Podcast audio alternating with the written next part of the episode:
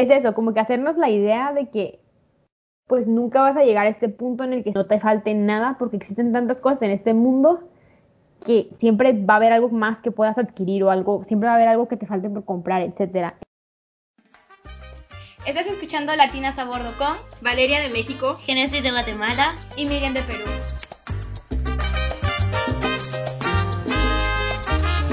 Hola. Bienvenidas, bienvenides a todos de vuelta a Latinas a Bordo. Ya regresé de mi viaje de negocio. pues me encantó el episodio, el último episodio, amigas, les quedó muy padre. De verdad. Gracias, amigas, sí te extrañamos, pero tenía que salir la reflexión. no, quedó muy bien y siento que fue como una muy buena reflexión del año. Y fue nuestro episodio 50, no lo mencionaron, pero fue el episodio 50. Así que un aplauso también para eso. Un gran aplauso, un merecido aplauso.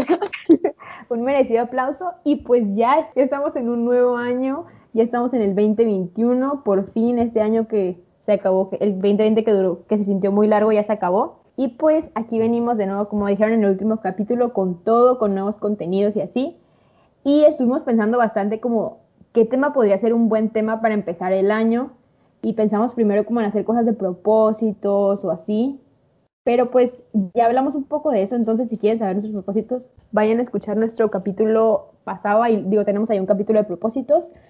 Y un tema que se nos hizo muy interesante hablar es acerca de, bueno, reflexionar un poco acerca de, de esto de ser personas completas o de cómo durante toda nuestra vida nos hacen creer que somos personas incompletas y que siempre nos falta algo y cómo esto pues tal vez ha impactado nuestras vidas y cómo se puede relacionar con diferentes áreas de nuestra vida, etcétera. Sí, yo creo que como decís tú Valeria, esta idea nació un poco con la idea de los propósitos porque bueno, yo creo que la mayoría de personas si nos ponemos a analizar qué ponemos en nuestros propósitos de año nuevo, siempre son cosas como bueno, muy típicas como yo que sé, a veces tener este trabajo, tener más dinero, tener eh, una pareja, cosas así, que yo digo, no estoy en contra, o sea, yo también los he escrito y todo, pero a veces creemos que eso es como lo necesario para ser feliz y eso es como, como la reflexión que traemos hoy.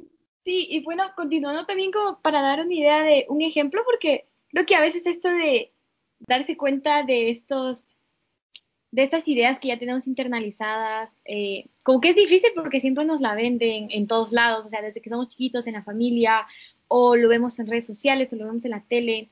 Entonces creo que el primer ejemplo que nosotros pensamos es, era acerca de cómo estamos condicionadas y cómo la gente siempre quiere que tengamos pareja, o ya sea, o sea, en algún o sea, no solo pareja, pero o ya sea que ya esté casado, cuando ya es cierta edad que ya tienes que casarte o que ya tienes que tener hijos. O sea que básicamente tienes que tener amor en tu vida por lo que tienes que tener esas cosas. Entonces, no sé qué piensan ustedes. Yo lo he escuchado bastante, pero a ver, quiero escuchar como que qué creen ustedes y igual yo comparto. Pues sí es un tema interesante, la verdad es un tema que, digo, si nos escuchan todos nuestros capítulos, no tocamos tanto el tema del amor. Pero, pero sí, sí es un tema, es un tema importante hablar. Y digo, no sé cuándo a ustedes les pasó que ya empezaron a sentir como esta necesidad de que tenían que tener una pareja.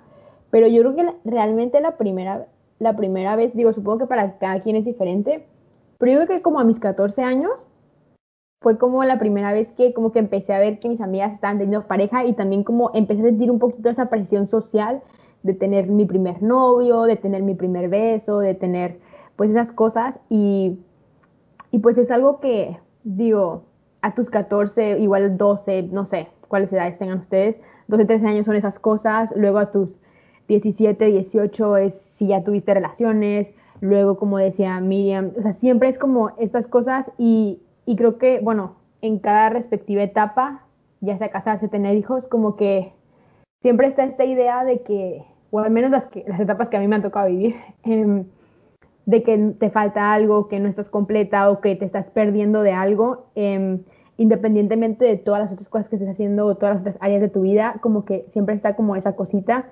Y pues no sé, o sea, no sé a qué se deba, es como por parte de la sociedad, de tu familia o de qué amigos, no sé.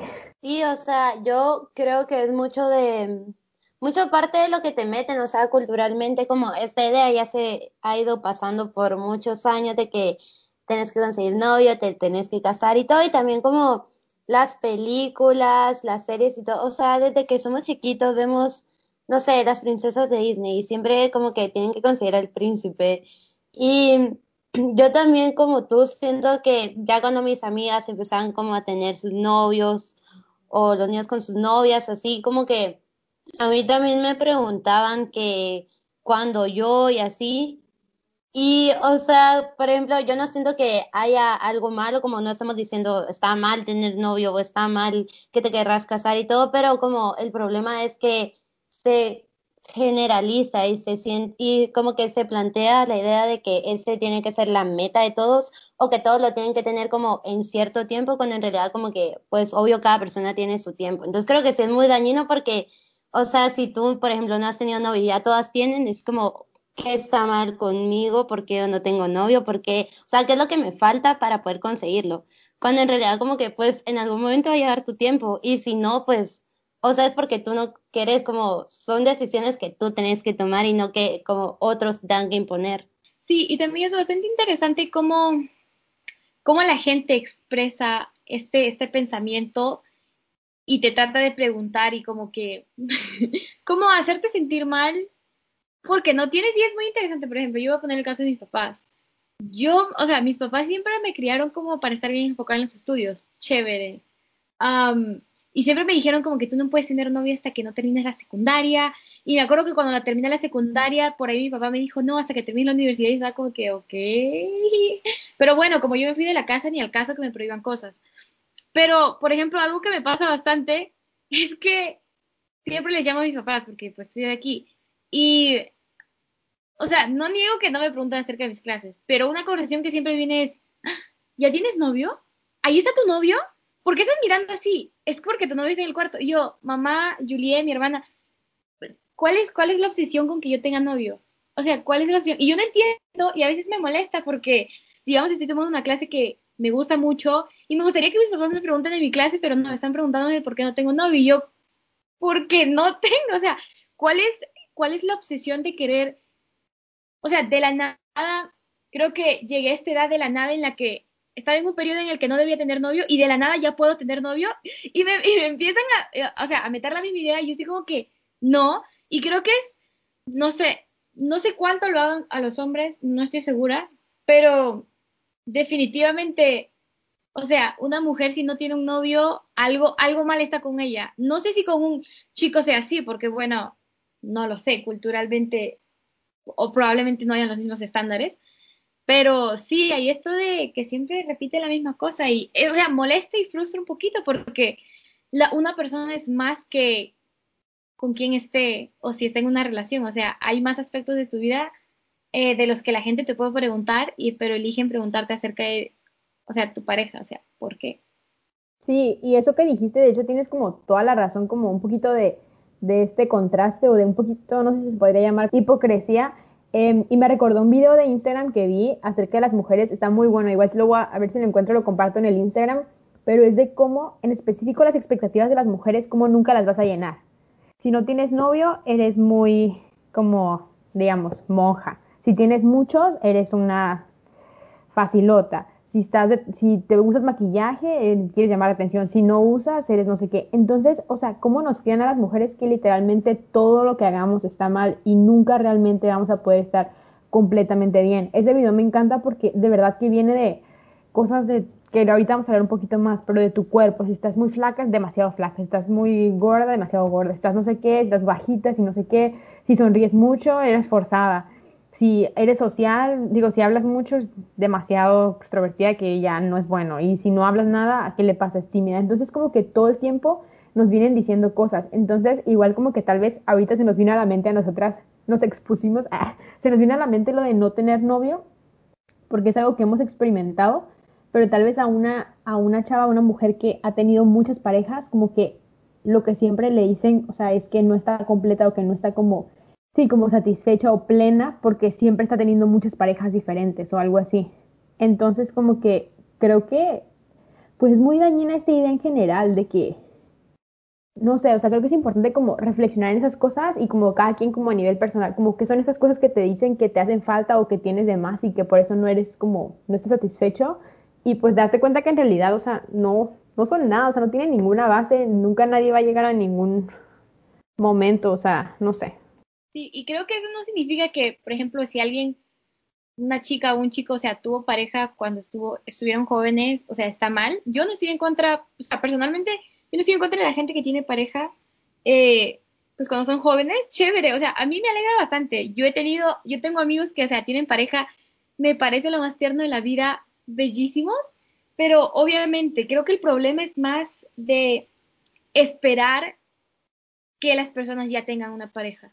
Como, y siempre, o sea, siempre, yo me acuerdo que, o sea, no solo en mi familia, pues mi papá, mi mamá, mis hermanos, pero también en, en la, o sea, otra parte de mi familia, que son pues mis tíos, mis primos, es la misma pregunta, como, ay, ¿quién es este? ¿Quién es el otro? Y pues, no debería ser, o sea, como ya lo dije, somos más que solo con quien estemos.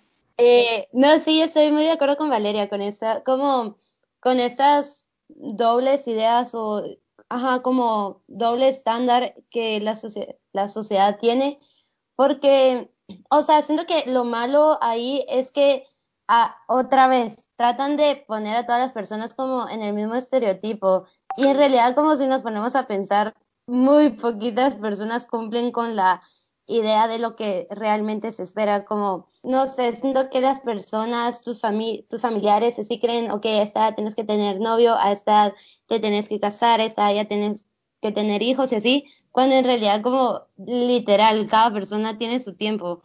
Y aún viendo como la realidad de que muy pocos cumplen como con esta, con esta línea del tiempo, digamos, igual nosotras, o sea, nosotras seguíamos creyendo en eso, como seguíamos esperando, ok, el novio, ok, el, no sé, el esposo ya en algún momento. Entonces, es como bien raro porque, o sea, no sé, como nos meten esa idea y aunque no la cumplimos, seguimos esperando lo mismo de nosotros y también de otras personas. Y algo como para terminar, digo, en ese tema del amor y así, creo que también es como muy importante tener mente abierta de que no todas las personas están buscando lo mismo.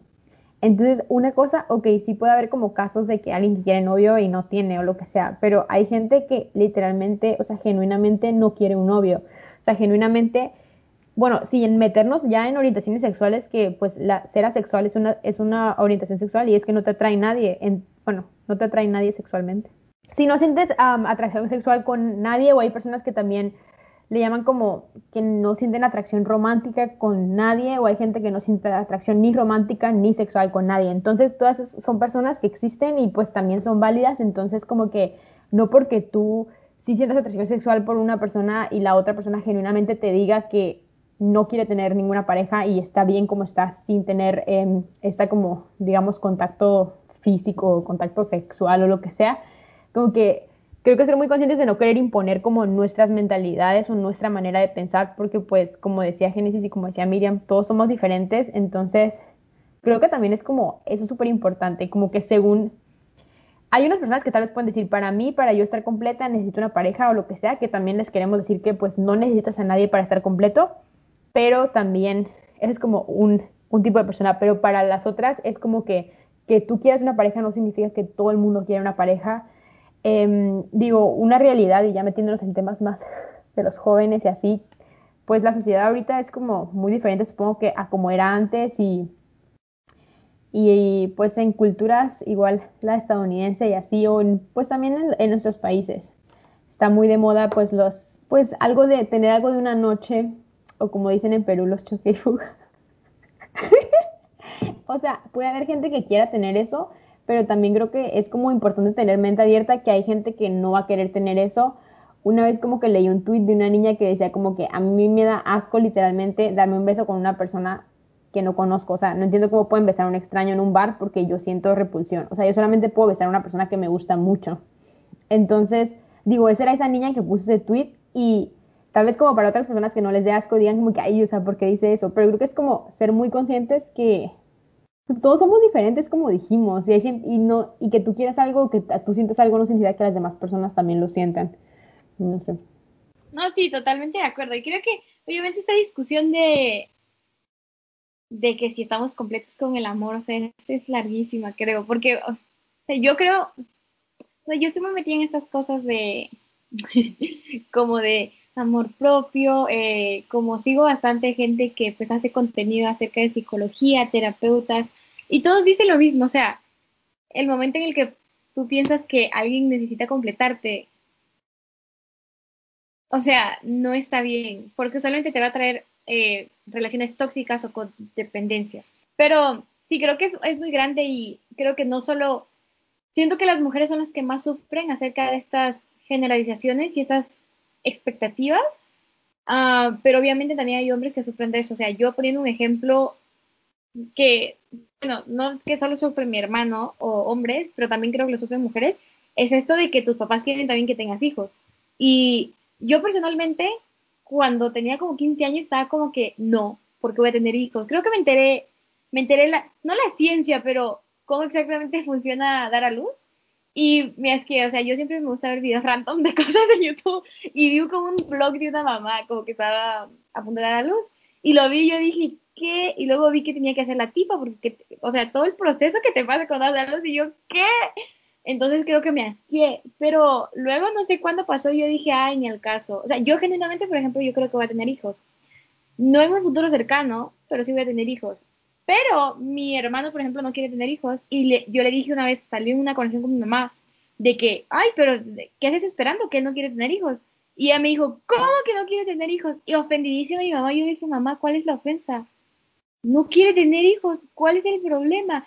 Y ella estaba como que, no, pero seguro tú tampoco quieres tener. Yo, mamá, sí quiero tener, pero no, no andes haciéndole sentir mal o diciéndole por qué no quiere. Si no quiere tener, esa puede haber sido yo. ¿Qué pasa si mi hermanita tampoco quiere tener hijos? O sea, ¿por qué esas expectativas de tener hijos? Honestamente, yo creo, soy de las personas que si yo voy a tener un hijo es porque lo deseo, va a ser un hijo planeado y lo voy a recibir con todo el amor del mundo. Si alguien no quiere tener hijos, ¿para qué, para qué vas a obligar o como, como, no tiene caso en mi, en mi mente, es como, porque esa persona no quiere que no lo tenga.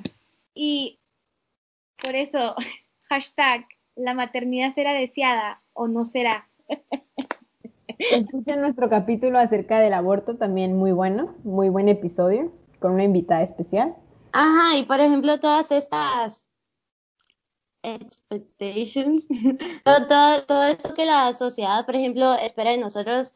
Un ejemplo muy grande es como dijimos el amor o ajá, tu vida como amorosa, pero otra gran cosa que se relaciona un poco con eso que dijimos es como la idea del cuerpo ideal o ajá, como de que tenés que estar bella siempre. Y por ejemplo, bueno, yo lo en mi caso lo veo porque hace poco yo estaba escuchando un podcast y mm, escuché que unas tipas dijeron como, yo de, pequeña como que quería estar enferma para poder bajar de peso y poder verme bonita.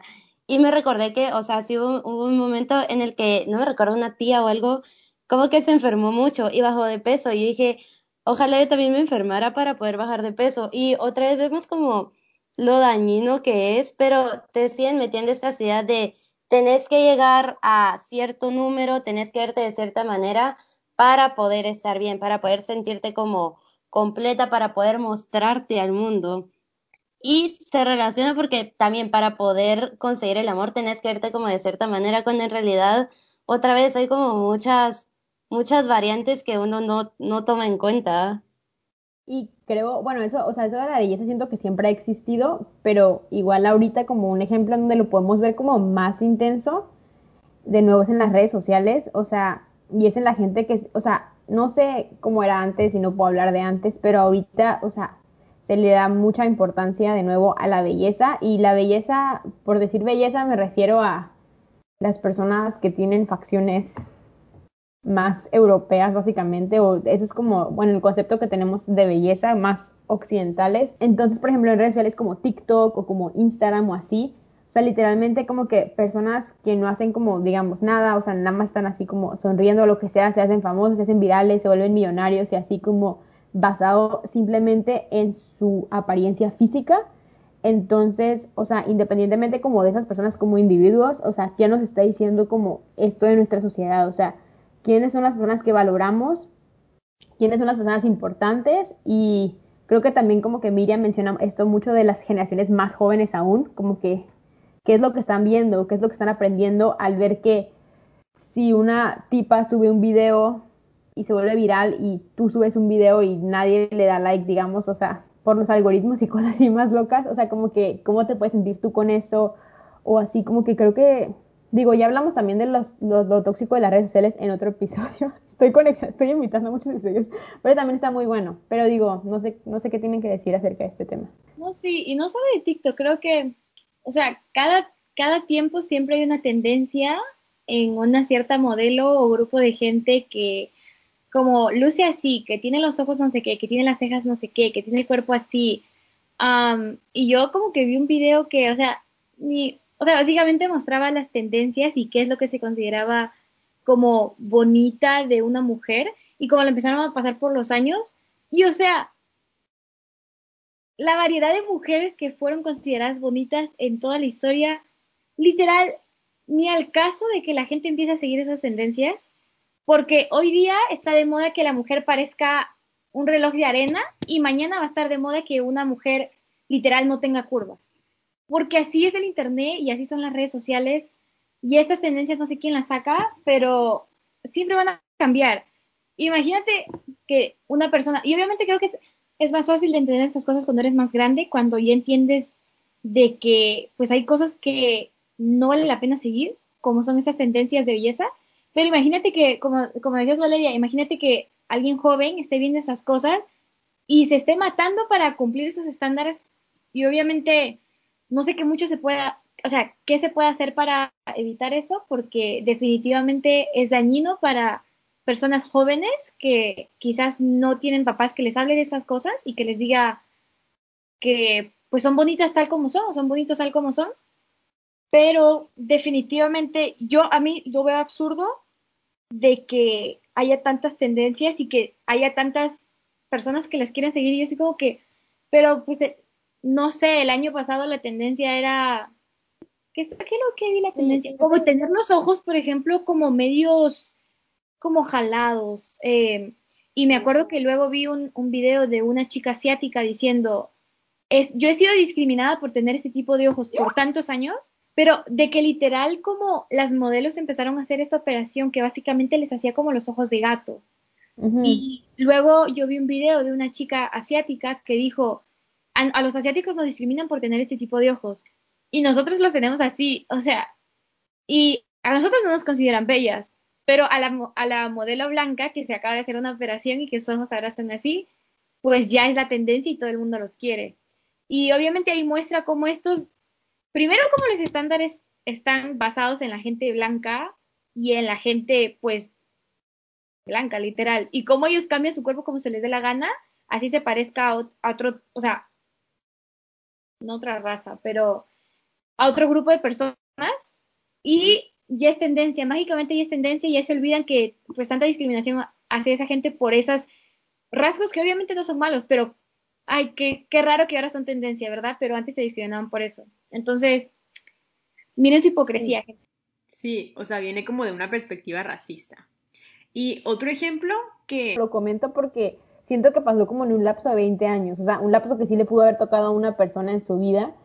Y es que antes las cejas chiquitas estaban de moda y hay gente que literal se tatuó, o sea, cejas minis y se quitó y lo que sea y ahorita, y digo, y, y, yo creo que todas esas niñas que tenían cejas grandes o pobladas o así se sentían mal en esos tiempos. Y ahorita está súper de moda tener cejas grandes por artistas como la Cara Delevingne, la Lily Collins, no sé qué. Entonces, digo, es en el lapso de una vida. Entonces ahora las que tienen poquitas cejas, te supongo que se sienten mal. Imagínense las que se quitaron sus cejas para entrar en la otra moda y ahora ya está de moda las cejas grandes. Entonces creo que igual Em, de verdad espero que si nos estén escuchando como personas, digamos, o de nuestra edad o más jóvenes, o igual yo creo que este mensaje es para todos, pero que sí reflexionemos acerca de eso y, y de cómo pues los estándares cambian y también los estándares siempre van a favorecer a una raza en específico más que a otras, entonces estar como muy consciente de eso y, y pues de nuevo como, no sé, o sea, querernos como somos y, aceptarnos y, y sentirnos bellas y bonitas porque literalmente todas las mujeres somos hermosas. Me encanta, amiga. Es muy cierto. No, pero yo decir, o sea, es que es súper cierto lo que están diciendo. Y me acordé que yo una vez estaba hablando como con amigas de la universidad y estábamos hablando como de ese concepto también de que igual y siento que pasa más en Estados Unidos, pero como de lo exótico o de la belleza, de, la belleza exótica. Y todo viene como porque estás comparándome a tu idea como de belleza blanca. O sea, siento que se ha hecho muy de moda y no solo como, por ejemplo, yo o mis amigas que lo pasamos, sino también gente famosa que no cumple como con el estándar blanco, dicen como es muy bonita pero de una manera exótica, como si fuera un cumplido, cuando en realidad como porque es un cumplido decirle no sos bonita de la manera tradicional, pero pues aún pasas. O sea, siento que es como muy, no sé, colonizador pensar que la idea de belleza es solo una y por qué no mejor, como decía, miren, o sea, la belleza ha ido cambiando a lo largo del tiempo y a lo largo como de distintos países, como por qué no nos damos cuenta. No sé, es muy absurdo. Pero es que pues sí está muy relacionado, como dices. O sea, esto nos podemos venir a hablar de racismo, podemos hablar de la colonización, podemos hablar de, de tantas cosas. Y, y la verdad es, al fin y al cabo, como que es absurdo, pero digo, como que, ¿a dónde vamos a llegar con todo esto? Más o menos yo creo que es un poco de nosotros, o sea, obviamente estos estándares ya existen y así, pero digo, ¿De qué maneras ahorita pienso como para traer un poco de soluciones, digamos, a los que nos están escuchando y no solo como poner este gigantesco problema que existe? en ¿Qué podemos hacer nosotras? Em, uno es como nosotras mismas o como personas, pues estar seguros de quiénes somos y de nuestro valor y que pues no depende de cómo nos vemos y que todo es, depende de la perspectiva y como decimos los estándares cambian y también hay estándares inalcanzables y así. Y otro como no contribuir a pues a esta cultura. Como digo, nosotras que somos, digamos, usuarios de las redes sociales y así, o sea, como exigirles a las influencers y a las personas que seguimos más, o sea, ponerles la barra alta, que no sea solamente cómo se ven físicamente, sino que las personas realmente que les estemos dando plataformas grandes sean personas que, esto ya lo hemos dicho en otros capítulos, que contribuyan, que aporten algo a la sociedad y si no están haciendo esas cosas, de verdad, pues chao, o sea, no, no, no los cancelamos, pero pues los dejamos de seguir simplemente y le damos voz a esta gente que realmente está haciendo un cambio y está haciendo algo positivo y está usando sus redes sociales para algo bueno y no solamente como que seguir perpetuando esta idea de belleza o de solo concentrarnos en los looks. Sí, y como ya haciendo una transición a, otro, a otro tema que del que también se espera mucho de nosotros, eh, creo que tiene que ver con la educación, el trabajo y pues el dinero también entra ahí en esa categoría. sí, creo que en educación lo primero que se me viene a la mente cuando pienso en las expectaciones que yo tuve em, acerca de mi educación era, por ejemplo, ya saber que tenía que estudiar, que obviamente cambió porque la oportunidad que tuve de irme a otro lugar, de venir a estudiar en otro lugar, en el que un poquito más libre de lo que quiero hacer y de cuánto puedo divagar en lo que me gusta, eh, pues en la oportunidad que tenía. Eh, pero definitivamente creo que ese no es el caso en Perú. Si yo me hubiese quedado en Perú, yo hubiese tenido que decidir que iba a estudiar al año siguiente que me graduaba. O sea, mis papás hubiesen esperado que yo entrase a la universidad ni bien salía de la secundaria. Y, y pues estar bien segura de lo que iba a estudiar, porque ellos no podían estar pagando una carrera. O sea, ellos no podían estar pagando por una carrera a la cual yo a la mitad de la carrera me iba a dar cuenta que no era lo mío. Entonces yo ya tenía que decidir y creo que eso es algo también que las personas esperan bastante, especialmente gente joven, pero definitivamente es algo que necesita conversación porque tiene un montón de razones por las que sí pasa. Entonces no sé qué ustedes piensan acerca de ello. Sí, o sea, como dicen el de la educación, creo que como, bueno, continuando con lo que tú estás diciendo, sí es otra como razón por la cual a veces nos hacen sentir como incompletos o nos hacen sentir como que nos falta algo y es como si no tenemos muy claro qué es lo que queremos hacer. Y pues también, entre otras cosas absurdas de que hemos hablado, es absurdo literalmente que una persona de 18 años esté segura de qué quiere hacer el resto de su vida. O sea, literalmente le pueden preguntar a cualquier adulto grande que lo que pensaba a sus 18 pues es nada que ver con lo que piensa a sus 50, a sus 60, etcétera. Entonces, creo que digo, pues esa es una como es una falla, digamos, en nuestros sistemas educativos, yo lo veo, la verdad. Em, o simplemente como no normalizar los años sabáticos también, que pues yo también hemos hablado de eso, que en, en México por lo menos, y también creo que en sus países como que no es tan normal o no es tan bien visto tomarte un año entre la prepa y la universidad para averiguar qué es lo que quieres hacer, pero pues creo que es como súper importante normalizar esas cosas o incluso pues entrar a una carrera si no te gusta cambiarte a la otra, explorar diferentes intereses, porque pues, o sea, si hay gente que desde que tiene cinco años, digamos, o seis años dice quiero ser maestra o tiene, quiero ser doctora, algo así, y sí lo tiene muy claro, pero la verdad creo que es la minoría, o sea, la mayoría de nosotros estamos como explorando el mundo un día a la vez. y pues, o sea, la verdad, yo sí he cambiado como de carrera, digo, no he tenido como un cambio tan drástico. Por ejemplo, mi hermano, durante toda su vida, él quería ser oceanólogo o biólogo marino. Eso era como lo que siempre decía. Oceanología, biología marina y así, porque le encanta el océano, le encanta el mar, nadar y los animales y todo eso. Y tenía una memoria increíble, entonces sabía como, bueno, tiene una memoria increíble, se sabe como todas las cosas. Y yo era como la que quería ser, bueno, todo, pero como actriz, diseñadora de modas, cosas random. Pero yo era como la de más de las artes y mi hermano es de las ciencias. Pero a la hora que ya llegó su momento de decidir como qué carrera quería hacer, obviamente ya había desarrollado otros intereses y pues el cine era como algo que le llamaba muchísimo la atención y le encantaba de la misma manera que pues que las otras cosas, entonces decidió irse por cine, o sea, nada que ver como de biología marina a cine. Y pues le encanta como también esa carrera.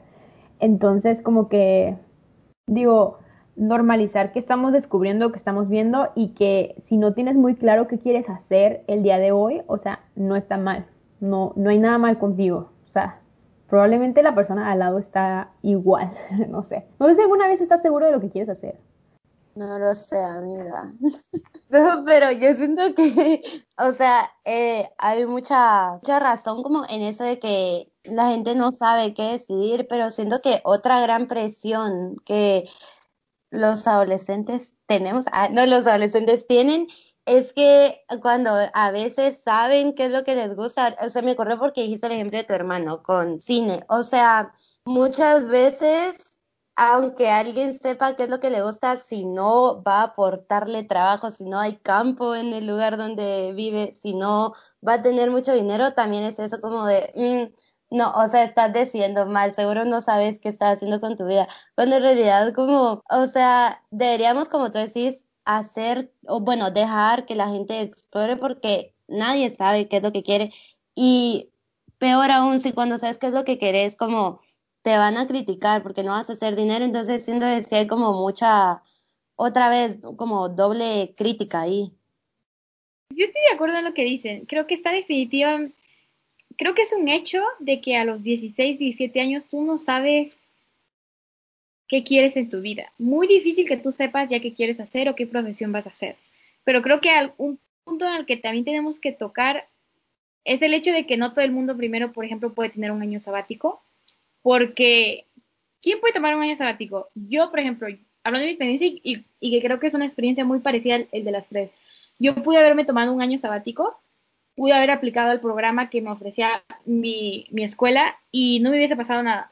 Eh, mis papás felices porque ellos no hubiesen pagado por mi año sabático. Entonces, chévere. Pero no todo el mundo puede tomarse un año sabático porque tu familia no, y creo que es muy realista, no todas las familias pueden tener a alguien en la casa que esté comiendo día gratis y que no haga otra cosa. Si yo me hubiese tomado un año sabático antes de pues venirme aquí, o sea, normalmente, mi vida normal en Perú, mis papás me hubiesen dicho, no hijita, si no quieres estudiar, ve a trabajar, pues algo tienes que hacer. Eso me hubiesen dicho. Y creo que es importante y obviamente creo que estamos en un sistema en el que está mal que obliguemos a la gente joven a ya elegir lo que tiene que estudiar, irse de frente a una universidad a estudiar cuatro años sin estar en el campo laboral, pero al mismo tiempo ¿qué otra opción tiene mucha gente? No hay otro, yo personalmente creo que muchas veces la gente no tiene, pues no tiene otra salida, porque, por ejemplo, yo ahorita tengo beca, si yo decido cambiar mi carrera, lo puedo cambiar hasta mi segundo año. En Perú no puedes hacer eso. Creo que puedes cambiar tu carrera siempre y cuando estés en el, en el mismo campo tu primer año. Y luego tienes que hacer tu carrera. Y si no te gustó, usualmente tus papás, digamos, hicieron el esfuerzo de que vayas a la universidad tus papás hicieron un préstamo y a la mitad de la carrera no te gustó.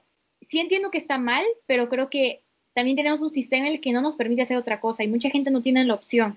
Y creo que hay que mencionar que también es bastante privilegiado cuando hablamos de, de que sí es injusto, no lo voy a negar, es bastante injusto, pero muchas personas pues no tienen otra opción. Y creo que también hay que entender eso. Pero bueno, o sea, sí tienes razón, pero también digo, cuando decimos año sabático, no, obviamente como que tal vez lo que se nos viene a la mente es lo de viajar o hacer como cosas, pero un año sabático también literalmente, bueno, yo lo veo como trabajar, o sea, no entrar directamente a la universidad. Y eso conozco yo muchas personas en Tijuana, así que es como que, o incluso para juntar dinero para la universidad, o sea, te gradúas de la prepa, empiezas a trabajar, digamos, obviamente, pues en cualquier trabajo que encuentres y juntas dinero y luego como que entras a la carrera. Pero incluso aunque, digamos, o sea, yo hasta en mi año sabático también trabajé, aunque fueran como tres meses, pero trabajé y junté dinero y así, y en esos tres meses, pues, como si estás trabajando, digo, no todo el mundo tiene como la oportunidad, obviamente, de un año sabático y viajar o de mochilazo, cosas así, porque pues es, es, dinero, pero yo creo que sí, digo, cada quien tiene su situación en específico, pero la posibilidad de que empieces, digamos, si tú quieres ser, estudiar, eh, no sé, psicología o ser dentista o lo que sea, pues puedes trabajar en ese año por lo menos seis meses como secretaria de una dentista y como ver qué onda, o sea, ver si realmente como que te gusta ese ámbito, te gusta como eso. Y es un poco como algo padre, digo, si tienes alguna idea de algo que quieres hacer, es una gran oportunidad los años sabáticos para que explores como ese interés y digamos, si trabajes, obviamente no vas a tener como el mejor trabajo del mundo, pero pues con que tengas algún trabajo, eh, pues como que también es una posibilidad, digo, yo siento, obviamente todo viene con privilegio porque digamos, si tienes una familia que mantener o cosas así o alguna situación, pues no tienes mucho de cómo escoger, pero pero sí yo, bueno, o sea, yo apoyo la idea de que no necesitas tener dinero para tomarte un año sabático, o sea, como que puedes trabajar y como que explorar al mismo tiempo otros intereses. Sí, o sea, yo estoy muy de acuerdo con Miriam, como es un gran privilegio hablar como desde la posición de la que estamos hablando, pero bueno, yo siento que yo estoy dando como mi punto de vista muy idealista. O sea, en mi sociedad ideal, por ejemplo, no habría, como no debería haber todas estas presiones. La educación tendría que ser gratuita para que más personas tengan acceso. Como, o sea, hay tantos cambios que hacer que obviamente como cambiar la perspectiva que las sociedades tienen sobre lo que los adolescentes tienen o no que hacer para estudiar, como no lo va a solucionar todo. Pero sí siento yo que es como un gran paso para darles como más libertad y darles como más tranquilidad, siento yo, al momento de decidir qué es lo que quieren elegir. Sí, sí, sí. Pero pues bueno, ya para ir cerrando, igual tocamos como que varias áreas y siento que aún queda como más para explorar, o sea, la, como dijimos, la sociedad está construida de tal manera en la que siempre nos va a faltar algo tenemos la casa, tenemos el perro, tenemos la familia, los hijos, tenemos todo, te falta, no sé, la televisión de plasma, te falta la quién sabe qué, o sea, como que siempre te va a faltar algo. Entonces creo que como el mejor consejo que yo les puedo dar, igual desde mi perspectiva de una persona de 21 años que me queda mucho por vivir, eh, es eso, como que hacernos la idea de que pues nunca vas a llegar a este punto en el que estés completamente lleno y no te falte nada, porque existen tantas cosas en este mundo que siempre va a haber algo más que puedas adquirir o algo, siempre va a haber algo que te falte por comprar, etcétera. Entonces, como que creo que en vez de que tu meta sea llegar a ese punto en el que no te falte nada, como que más bien tú en el momento en el que estés y con las cosas que tienes y en la situación en la que estés, como que sentirte lleno, pero de una manera interior, no como de una manera exterior. Y obviamente pues es algo muy difícil, o sea, digo, digo este consejo porque yo tampoco lo logro de que al 100% eh, em, sentirme completa internamente y eso que eh, pues he sido como extremadamente afortunada y he tenido como oportunidades increíbles que obviamente sí me he sentido súper llena y así, pero a veces hay días que mis ánimos no están tan al 100, que digo, ay, pues esto, quiero esto, quiero tal cosa y así, pero creo que es como un trabajo de todos los días de podernos como de cada día intentar sentirnos como llenos y satisfechos con lo que tenemos. Obviamente siempre con metas y siempre con cosas, pero que estés tú bien primero. Eh, yo si tuviese que dar un consejo, creo que sería, yo sé que cuando se habla de pues estar completos suena bastante personal. Y aunque suena bastante personal, esto de estar completo como viene de un montón de factores, tipo lo que ves en la tele, lo que ves en redes sociales. Mi consejo sería trabaja en tú mismo y trabaja en tu niño interior y en tus traumas de infancia. Porque creo que una vez que empiezas en el, o sea, una vez que estás en el proceso de, pues, acertar, aceptarte a ti mismo, perdonarte y todas esas cosas, creo que tienes un poquito de claridad con las cosas. Obviamente esto toma tiempo, pero creo que está muy difícil dar a veces un consejo como de cómo tratar de estar lleno con tu mismo sin que te afecte muchas de las cosas que otras personas dicen. Pero pues si se puede hacer el esfuerzo, se hace. pero sí, creo que es bastante difícil, especialmente porque también estamos jóvenes nosotros, nosotras. Y también que sabemos, pero si yo tuviese que dar ese consejo de mí a ustedes, Primero trabajen en, trabajen en su niño interior, googleenlo, trabajen. Sí, bueno, yo igual que ustedes, no, obviamente como no me siento completa al 100% de mis tiempos, no sé cómo decir, o sea, todo el tiempo, em, pero pues sí es algo como en lo que conscientemente me gusta trabajar, porque como el sentimiento de, de que te falta algo como pues creo que todos lo han sentido, pero obviamente todos podemos estar de acuerdo que no es algo bonito. Entonces, yo personalmente, como yo sé que todos estamos en posiciones diferentes, pero algo que a mí me ayuda es como, ok, tal vez no tengo esto, pero ver qué es lo que tengo y estar agradecida porque, bueno, aunque todos estemos en distintos lugares, no creo que alguien esté como al cero, de que no tiene nada.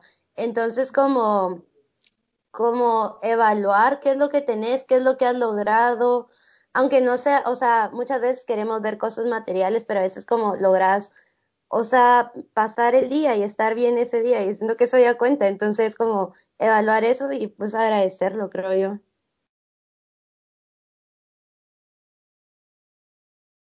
Sí, todos esos son como muy buenos consejos, la verdad, y son cosas que que definitivamente tenemos, pero como dijimos, estamos igual en este mismo camino con ustedes, descubriendo, sintiéndonos cada día un poquito más completas. Hay días que estamos más completas que otros, depende.